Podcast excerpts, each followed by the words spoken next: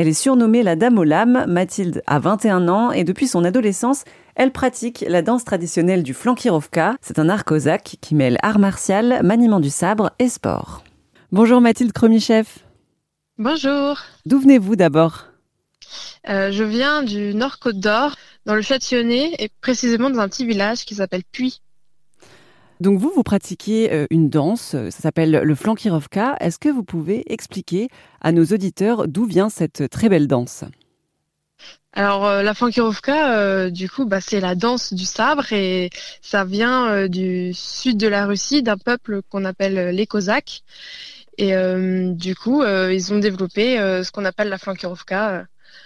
C'est une danse ancestrale puisqu'elle remonte apparemment au 14e, 15e siècle. Oui, c'est ça. Elle remonte de bien longtemps, euh, mais elle s'est particulièrement développée plutôt euh, après la, la, Seconde Guerre mondiale. À quoi elle servait cette danse euh, à ce moment-là, au moment des guerres?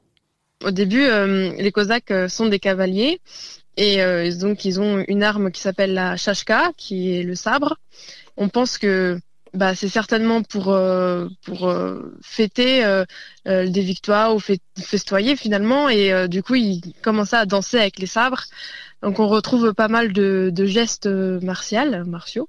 Et et du coup voilà ça s'est développé. On peut retrouver non seulement chez les Cosaques mais dans d'autres peuples. On peut voir ça chez les Japonais ou bien ailleurs.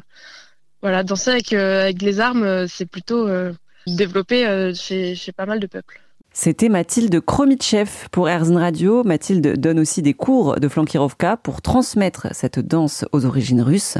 Pour la suivre sur ses réseaux, rendez-vous sur erzen.fr.